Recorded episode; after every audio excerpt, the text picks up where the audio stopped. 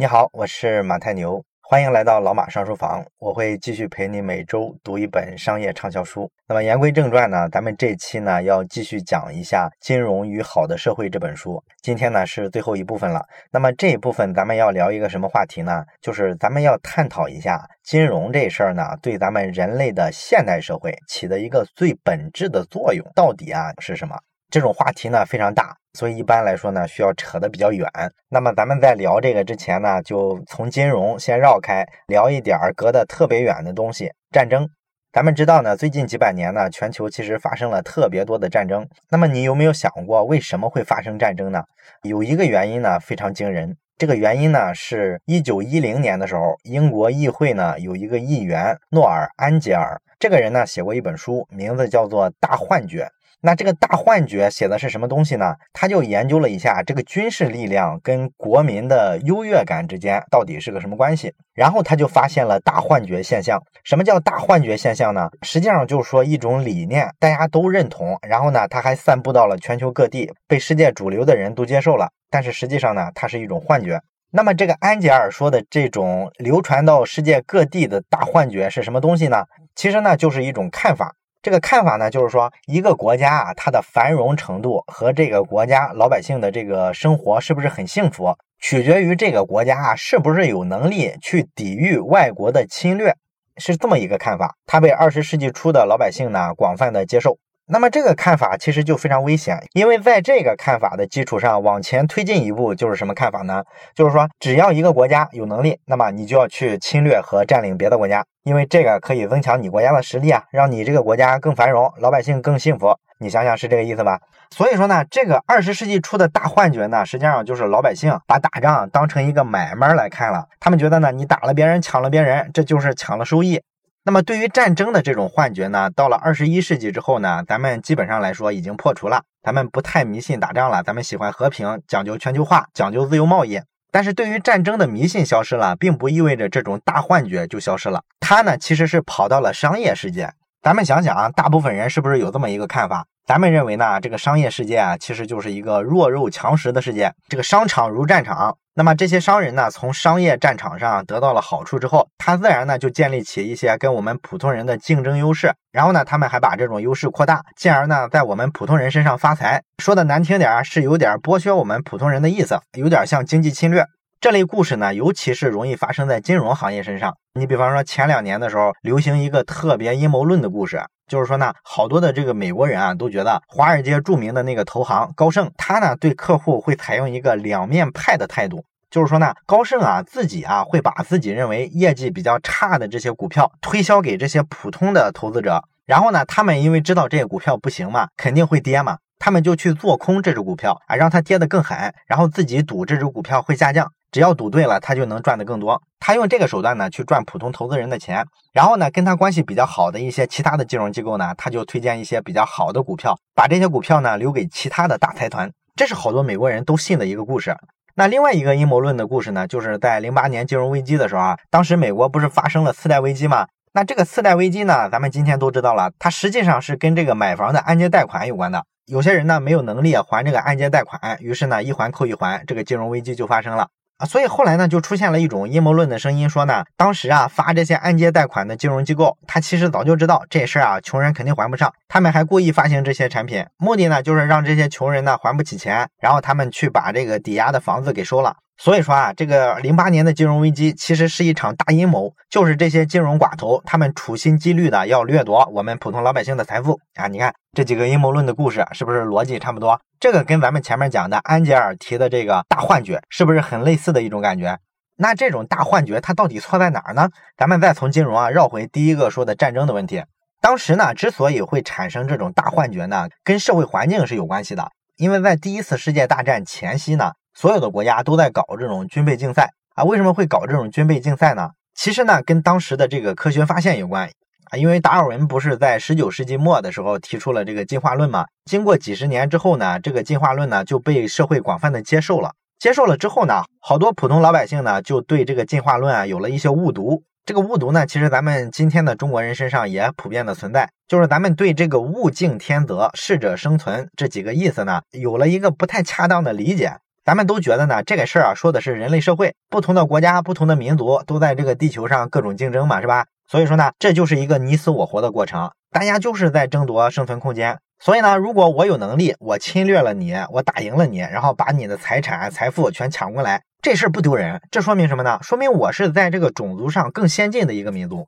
这也是后来希特勒上台的时候他宣扬的一套理论，是吧？希特勒可是民主选举选上去的一个大独裁者。如果这个看法没有群众基础，压根儿就没人理他。这说明当时整个欧洲社会啊，普通老百姓都是这么认为的。但是问题呢，就是这事儿其实是站不住脚的。咱们前面讲的那个安吉尔呢，他就做了一下研究，他发现呢，其实打仗这事儿啊并不划算。你打赢了一个国家，尤其是呢，你去占领了这个国家的领土，这个其实不会给一个国家带来太多经济上的收益。安吉尔呢研究了很多战争，发现都是这个道理。比方说，咱们拿一九七零年这个普法战争来说吧，普法战争呢是普鲁士，也就是德国的前身，它跟法兰西第二帝国之间的一个战争。那么法国被打败了之后呢，这个普鲁士呢就要求法国割地赔款，法国就把阿尔萨斯跟洛林割让给德国了。这两个地方呢产铁矿，然后呢还要赔很多钱。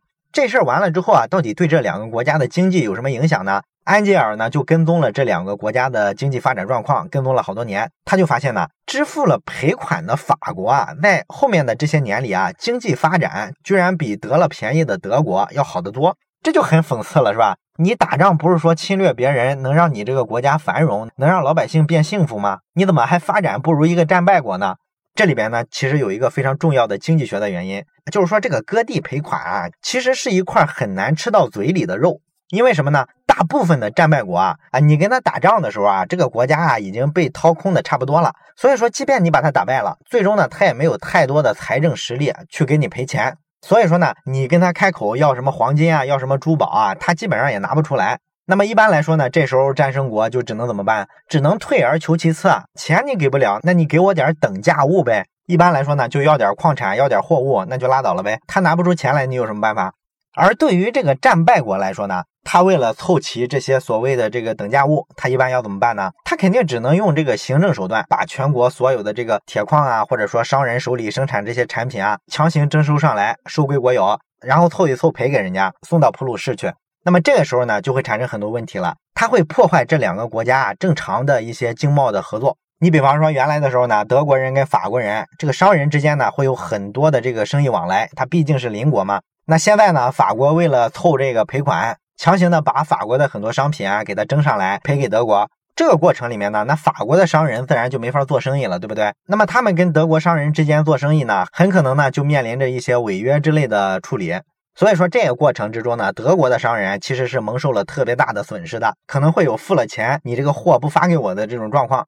而且说来呢，法国啊把很多商品直接赔给了德国。这个对德国本国的商人来说，有可能就是灭顶之灾，因为你这是个免费拿来的东西，政府免费拿来这些东西之后啊，你想想投放到德国市场上，对于德国商人来说，你这个生意还能做吗？他赔款给的东西是零成本啊，所以你这不是干扰市场价格吗？好多德国商人就被冲击的乱七八糟的，而且对整个德国来说呢，出现了一个全行业的萎缩的状况。所以说呢，打完仗之后啊，德国打胜了啊，经济居然往下走，就是这么一个过程。应该说啊，这个状况啊，在二十世纪以来其实是越来越明显的。以前的时候啊，咱们知道，你像古代的国家，尤其是说咱们中国北方的少数民族，当时不是老是南下中原来打我们汉人吗？那么这些游牧民族呢，打了仗之后啊，他其实抢了一些财产就跑了。这个呢，应该说他是实实在在的抢了很多东西，真的掠夺到了很多财富。对这个民族的发展来说呢，它确实是比较繁荣的。但是在历史上呢，你发现你只要开始跟这些少数民族，什么匈奴人啊，什么契丹人啊，一旦开始做生意，这帮人就没有啥威胁了，就很难发动战争了啊？为什么会这样呢？因为你只要正常做生意啊，你发现呢，这个财富呢就基于什么而存在？基于信用。对于现代社会来说呢，信用就是转化成了商业合同。所以呢，咱们好多的这个财富啊，其实都是在这个基础上产生的。尤其是这个银行，银行有很多信贷资产是作为你这个商人财富的一部分的。那你基于这种信任产生的很多财富，它就是很多时候体现为一个货币价值，是资产负债表上的一个数字。所以说呢，你一旦开始打仗，战争来了之后，这个信用就中断了。中断了之后呢，基于信用产生的大部分的这些财富啊，它就会灰飞烟灭。那这部分财富蒸发了之后呢，你发现你去占领一个国家，占领它的领土，其实你是得不到什么太大的收益的。你想想是不是这样？当然了，可能好多人会说啊，就算经济上收益效果不大，那战争还有些别的效果呀。你比方说战争，咱们都知道什么时候比较容易打，就是一个国家它内部有好多矛盾的时候啊，一般呢这个高层啊就开始谋求对外发动一些战争，转移国内的这个矛盾啊，转移国内老百姓的注意力啊。因为我如果打一场战争，对外打赢了的话，那整个国家这时候呢，民族主义的情绪啊就会比较高涨，然后这个国家的人呢，相对来说就比较团结一点。这是一种战争能带给一个国家、一个民族的一种心理上的优势。所以好多人就觉得呢，即便这个经济账看上去没太大收益，从心理这个账上我们算一算，也值得干一票。这个心理上的好处呢，首先呢，它是特别难量化的，是吧？你怎么去衡量一个民族，它因为战争带来的这个心理优势到底提升了多少呢？而且呢，更关键的是什么呢？即便说真有这种心理上的好处，你要去算一算它的成本有多高。如果说咱们打赢了另外一个国家，那么咱们自己的这个军人部队要去占领这个国家，一般来说呢，侵略别人的国家啊，你通常要维持一个特别庞大的部队才能做到这一步。因为你刚打败了他，你肯定害怕他马上起来造反，起来反抗，所以说你必须保持这个军事力量的这个威慑，不能减弱。那如果你的军人跑去占领一个战败国的话，这事儿成本就特别高了。因为你在人家的国土上是吧？人家这个本土的老百姓啊，对你们这些外来的人啊，肯定是特别恨啊。这种恨呢，他就藏在心里，可能就整天搞点游击战啊，搞点巷战，偷袭你们这些占领军。所以呢，你指不定什么时候呢，就吃了一闷棍啊。你像美国打伊拉克不就这样吗？他打赢这事儿啊，确实不费太大劲儿。但是任何一场战争呢，你没有占领它，你就谈不上说真正的打赢了。即便说现在都是什么电子战呀，什么精确制导的弹道导弹，老远你就能把它的指挥中心打垮。但是你真正达到战胜的目的，还是得派人去占领这个国土啊。所以说，美国人打伊拉克的时候啊，时间很快就打赢了。但是他发现呢，占领这个国家的时候，那个损失可就大了，是吧？死了多少美国大兵？被伊拉克的老百姓天天偷袭。你时间长了之后，你想想，这个战胜军原先的时候雄赳赳气昂昂那个心态，很快就给你消耗光了。他们这些美国军队呢，在伊拉克就特别难受。所以说，咱们看。美国打了伊拉克之后，一开始呢，老百姓都很支持啊，觉得这是正义战争，推翻萨达姆的独裁。后来呢，发现自己的人啊，老是在那不停的死掉。很快呢，国内这个反战情绪就出来了，是吧？老百姓给政府施压，后来没辙了嘛，你肯定要把人给他撤回来。所以你说这个打仗给这个民族带来的这种团结的情绪，它能持续多久呢？还不是昙花一现吗？所以呢，基于咱们上面讲的这两点呢，咱们看认为侵略这事儿啊，好处特别多啊，能给国家带来持续的繁荣，让老百姓变富有，这事儿其实有点一厢情愿。这种大幻觉呢，其实就是一种非常严重的认知上的偏差。当然，这种幻觉其实造成的后果非常严重了。在这种幻觉底下呢，咱们知道后来发生了第一次世界大战，这是一场非常毁灭性的战争了。而老百姓呢，在这其中扮演的角色呢，绝对的是一个推波助澜的角色。绝不是咱们历史书上说的，说这是帝国主义战争，这绝对是一场人民的战争啊！老百姓自愿去打的，老百姓误解了达尔文的进化论嘛，所以说跟其他国家打仗的时候，老百姓都非常的兴奋啊！你像一战的时候，各个国家那个征兵的队伍啊，所有的成年人都是争先恐后的想上战场，就怕自己动作慢了，错过了机会。那么从商业世界来说，这种大幻觉呢，在今天呢，就转移到了富人这个群体上啊，尤其是搞金融的老百姓呢，就有一个新的幻觉，觉得这帮人呢，在迫害我们这些社会上的大部分普通人。咱们大部分人啊，其实看富人的时候啊，都有一种啊挺矛盾的心理啊。一方面呢，我们看那些社会上非常成功的富人呢，我们会觉得这些人呢，之所以能走到今天，做了这么大的事业，他肯定是有本事的。所以说呢，我们普通人啊，有一个仰慕这些人的成就的这么一种心态。但是另一方面呢，我们又特别讨厌一个人在商业上特别成功之后，比较激进的去扩张自己的商业版图。比方说这个阿里巴巴、腾讯，他不停的对外搞这个收购扩张，这个好多人就特别讨厌，是吧？觉得中国的这个商业机会啊都被你们垄断了，太可恶。然后你像当年这个三 Q 大战的时候，当时舆论不都是同情周鸿祎，反对腾讯吗？为什么会这样呢？就是因为腾讯太强大了，他干啥都能把竞争对手干掉。他们呢，天天扫描我们的这个电脑硬盘，掌握我们的隐私，达到一些不可告人的秘密，这个太邪恶了。但是这个认知呢，其实跟上面讲的战争里的大幻觉是一样的，也是不成立的。首先呢，咱们从收益上来看，富人有必要这么干吗？咱们看这些富人啊，一般来说呢，他成为富人啊，需要持续很长时间的奋斗，建立了社会财富之后呢，他又可以维持非常长的时间，这是大企业和富人这个群体的一个特点，对吧？那么，假如说呢，真的像咱们普通人认为的，富人呢通过某种方式啊，让我们普通人啊成为他们的这个经济上的附庸，然后剥削我们、压榨我们，那应该很快我们的财富都转移到富人身上去了。然后后面呢，富人还怎么再压榨你呢？这事儿就不可持续，是不是？他怎么能长期持续的建立一个财富的帝国呢？那最终富人这个群体他又去赚谁的钱呢？他不是生意会越做越小，越做越萎缩吗？可是实际上我们看这些成功的富人，他的财富不停的在增值，不停的在膨胀，对吧？这根本就不符合逻辑嘛。另外呢，对比战争来说，好多人呢可能觉得这个富人啊，之所以我认为他会不停的压榨我们，就是他有一种动力，因为成为一个人上人的感觉很爽嘛，他心理上会获得满足感，所以他就压榨我们。这事儿也不成立是吧？咱们之前早就讲过了，幸福感跟金钱是倒 U 曲线的关系，也就是说，幸福感一开始是可以从金钱的增值里面获得的，后面金钱越来越多了之后啊，你很难从赚钱这件事儿里啊获得满足感，获得幸福感。实际上，好多心理学研究呢，都发现了一个共同的结论，就是说呢，真正的满足感呢，可能来源于啊人与人之间的这种协作。一个人呢，他要是从商业活动里啊获得的大部分的满足感，其实不是创造的利润带来的，大部分的满足感是来源于什么呢？比方说，一个人啊，他做出了一件特别优质的产品，或者说呢，他帮助一个客户啊解决了一个什么问题，也就是咱们说的解决用户痛点，或者说呢，他创造了多少个就业岗位，这些东西是让他真正的能带来愉悦跟快乐的。咱们看这个说法是不是觉得特别的熟悉，是吧？这好像就是马云天天讲的那些东西嘛。他给这个社会带来了多大的价值？我们大部分人呢，觉得这些富人啊，就是在唱高调。你不就想挣更多的钱吗？为什么非说的自己那么高大上呢？虚不虚伪？但实际上，心理学研究是支持他们说的这些话的。他们在特别有钱之后，真的是只能在这些地方获得快乐。金钱对他快感的刺激啊，已经非常非常低了，几乎可以忽略不计了。所以说，这就是一个非常朴素的道理，就是说，到了这个阶段，不是索取能给他们带来满足，而是给予才能给他们带来快感。所以呢，对于一个商业领域的一个人来说呢，如果他用反社会的手段压榨别人，用不公平的手段剥削普通人，这个办法是没法给他带来持续的幸福感的。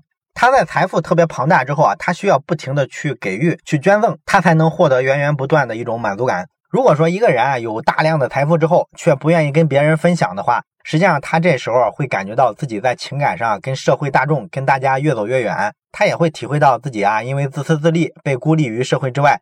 啊，如果是这样，那他的心理压力是非常大的。富人都是聪明人，他绝不会让自己啊陷于这样的一个境地。所以说呢，普通人对富人呢给了一种过于简单的假设，就是简单的假设他们是特别的自私自利，就像一个赚钱机器一样，目标呢就是用更多的财富来满足自己贪婪的欲望。这个东西呢没头。实际上呢，这也是一种幻觉。富人也是人啊，他也有七情六欲啊，他不是只知道看钱。那么咱们说了这么多大幻觉的东西，咱们就是想引申出来啊，现代金融啊，到底对于现代社会来说究竟意味着啥？那么，本书的作者罗伯特·席勒呢，他有一个非常惊人的结论。他说呢，从更深层次的意义上来看，一个金融业高度发达的经济体呢，能让人有一种宣泄自己的这个进犯性的独立空间。什么叫进犯性呢？意思呢，就是说物种的这个个体之间其实是相互竞争的，因为大家要争夺生存资源嘛。这个是所有物种的天性，你几乎是没法逆转的。就好比说有这么一个实验，动物学家呢，把两只鸽子放在一个笼子里。咱们知道鸽子是和平的象征，是吧？它性格呢特别的温和。但是呢，你把两只鸽子啊关在一个特别狭窄的笼子里之后，两只鸽子呢就没法避开，总是有不停的碰撞。时间久了之后，一定会出现一个结果，这两只鸽子啊就打起来了，而且争得你死我活。比较强壮的那只呢，很快就把那只比较弱的折磨死了。所以说，所有的物种啊都有这种相互攻击、相互进犯的一个天性。但是呢，这里又有一个问题：假如说所有的物种啊见了面，不管三七二十一，就是要弄死对方。这也不合理，是吧？这样你整个物种很快就灭绝了。所以说呢，这事儿呢，在天性上，虽然所有物种啊都好斗，却有一个非常重要的一个控制力，或者说一种缓冲机制，能够让这种竞争呢不至于太惨烈，让自己物种都灭绝了。这种控制能力呢，其实在大部分动物的身上呢都有。你像这个大猩猩，它两个族群之间打仗，然后有一种和解的方式呢，就是相互的亲吻，就是把自己的这个手呢放在对方的嘴里，这是他们和解的一种方式。然后像短尾猕猴，它和解的方式呢就更逗了。他们把自己的这个屁股啊给对方看，让对方看一下自己的这个生殖器，这种方式呢就能缓冲跟对方的这个冲突。那么对于人类来说呢，我们自然也需要这一类的和解方式，因为只有这样，咱们人类的这个整个社会啊才会更稳定、更高效嘛。那人类的这个缓冲机制是什么呢？当然，其实有很多种了，但是呢，金融体系绝对是其中最最重要的一部分，对人类社会的稳定呢是做出了最大的贡献的。为什么这么说呢？因为你想想啊，金融跟其他经济行为最不一样的点是什么？就是金融啊，天生有极强的流动性。金融咱们知道，它一运作都是全球性的。国际上所有的这些资本巨头啊，它这个生意啊，都是布局在全球每一个角落的。资本在不停的流动，哪里呢是资本洼地，哪里呢有套利的空间，它就流到哪儿去。而且呢，咱们现代金融啊，都是电子化的。你看全球的这个股票，你全球任何一个市场上啊有点风吹草动，这个资金的流进流出速度啊，几乎是以毫秒计的。这个交易效率太惊人了，是吧？你干其他的事儿，比方说国际贸易，一笔货付了钱之后，一个月后才运过来，这个就差远了，是吧？没有任何行业能比得上金融行业这么高效的交易，这么高频次的交易。所以说，在流动性这件事儿上，在反应速度这件事儿上，金融必然是老大哥。那么，金融的这种高流动性就意味着啥呢？意味着它会增加各个不同的国家、不同的地区、不同的民族之间的这种经济的关联度。而经济的关联度这事儿呢，是可以阻止战争发生的啊？为什么这么说呢？啊，实际上呢，有两个政治学家啊，一个呢名字叫做布鲁斯·拉希特，一个呢叫做约翰·奥尼尔。这两个人呢曾经合写过一本特别著名的畅销书，名字呢叫做《三角和平论》。在这本书里呢，他们分析了1886年到1992年全世界所有战争的数据，他们得出来一个结论。对于任何两个国家来说呢，其实呢，你主要分析他们的三个变量，你就知道他们爆发战争的可能性到底有多高了。第一个变量呢，就是经济的关联度；第二个变量呢，是民主传统；第三个变量是参与国际组织的程度。你分析这三个变量呢，就能帮助人们判断是不是会有战争发生，做出预防。据他们的这个测算呢，如果把这三个变量啊调整到一个比较理想的状态，一个比较理想的值，那么战争爆发的概率呢，就能减少百分之七十一。这三个变量里面最重要的是哪个呢？就是经济的关联度。这个事儿对抑制战争的发生起的作用是最大的。这个道理其实今天咱们经常听了，是吧？你像咱们经常讲中美之间打贸易战，那有没有可能两个国家发生全面的真正的军事冲突呢？几乎世界上所有的人都认为这个可能性极低极低，因为这两个国家啊，所有的经济，包括说金融之间，基本上是你中有我，我中有你，其实根本就是一体的。你怎么可能完全的打起来？这损失太大了。这两个国家啊都有足够多的富人，掌握了足够多的移动的财富。那在这种情况下，这个资本的所有者他们就有足够的能力来阻止战争的发生，因为他们掌握太多的财富了嘛。这个财富大到可以影响两个国家的这个政治决策者们，所以说这个战争呢就特别难打起来。当然了，这个金融啊，它增加经济的关联度，然后呢能预防战争，这只是说它对现代社会的一个表面意义。那么深层次的意义是什么呢？其实就是咱们前面讲的，金融呢给了咱们人类一个新的舞台，让我们呢在这个舞台上啊能够宣泄自己的这个进攻性，宣泄自己啊作为一个物种基本的这个攻击性。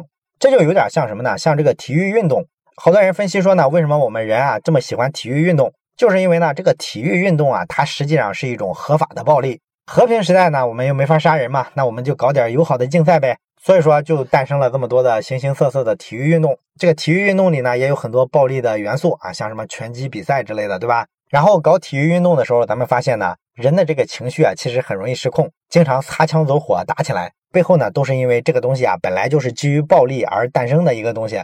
那么金融市场呢，跟这个体育运动呢，其实是非常像的。你想想，金融市场，你把它当做战场来看，是不是也很像？搞这个金融投资的，咱们都知道，特别有攻击性。咱们都说金融大鳄嘛，对吧？这个鳄鱼呢，就是吃人的一个东西，所以这个词呢也是非常形象。你像一九九七年亚洲金融危机的时候，咱们今天呢都听过很多资本大鳄的这个触目惊心的故事。你比方说，全球最害怕的一个人索罗斯。这个人太厉害了，是吧？他去研究一个国家的经济体制，发现你这个货币啊有没有漏洞可以攻击，就像黑客攻击人家网络安全的感觉，是吧？他直接牛到说用自己能掌控的这些资金去对标一个主权国家，直接攻击人家的主权货币。比方说，咱们都知道他攻击过英镑，攻击过泰铢，攻击过港币，哪里有漏洞哪里就有机会。这种运作方式就特别的像战争，是吧？特别具有攻击性。所以说，金融这个东西啊，它就通过合法的释放人的这种侵犯性，让人呢去通过追逐暴利啊，进行一个金融的战争，杜绝了实体上真正的军事冲突和暴力倾向。这就是金融对于咱们现代社会的一个最重要的意义。它实际上是一种暴力的缓冲机制。当然了，作者也讲了，咱们前面不是讲了大幻觉吗？整个社会呢，对于金融呢有一种不切实际的评价，会过分的贬低金融的这种逐利性、这种侵略性。这种大幻觉呢，其实非常危险。如果把金融真正拿掉了，可能会带给全世界人类非常大的灾难。因为去掉了缓冲机制之后，人的这个暴力啊，可能会在其他的方面展示出来啊，有可能就会带来一些战争之类的冲突。所以呢，这本书总体的结论就是，金融呢造成了很多问题，最重要的问题呢就是形成了很多金融寡头，资源过分的集中了。所以说呢，这是现代金融体系的一个缺陷，你要去改革这个体系。去给它进行民主化改革啊，人性化改革，但是呢，一定不能一棍子打死，说这个现代金融啊就是一个圈钱的东西，就是压榨老百姓的。我们应该打倒大资产阶级、大资本家，这个肯定不行。好了，以上就是咱们讲的《金融与好的社会》这本书的最后一部分。那么想看节目的文字版的同学呢，可以去微信小程序里啊找一下咱们老马上书房。除了你听到的这些书之外呢，小程序上呢还有更多独家发布的一些书目。感谢大家捧场，也希望呢《金融与好的社会》这本书呢能够给你一定的启发。我是马太牛，这里是老马上书房，咱们下期再见。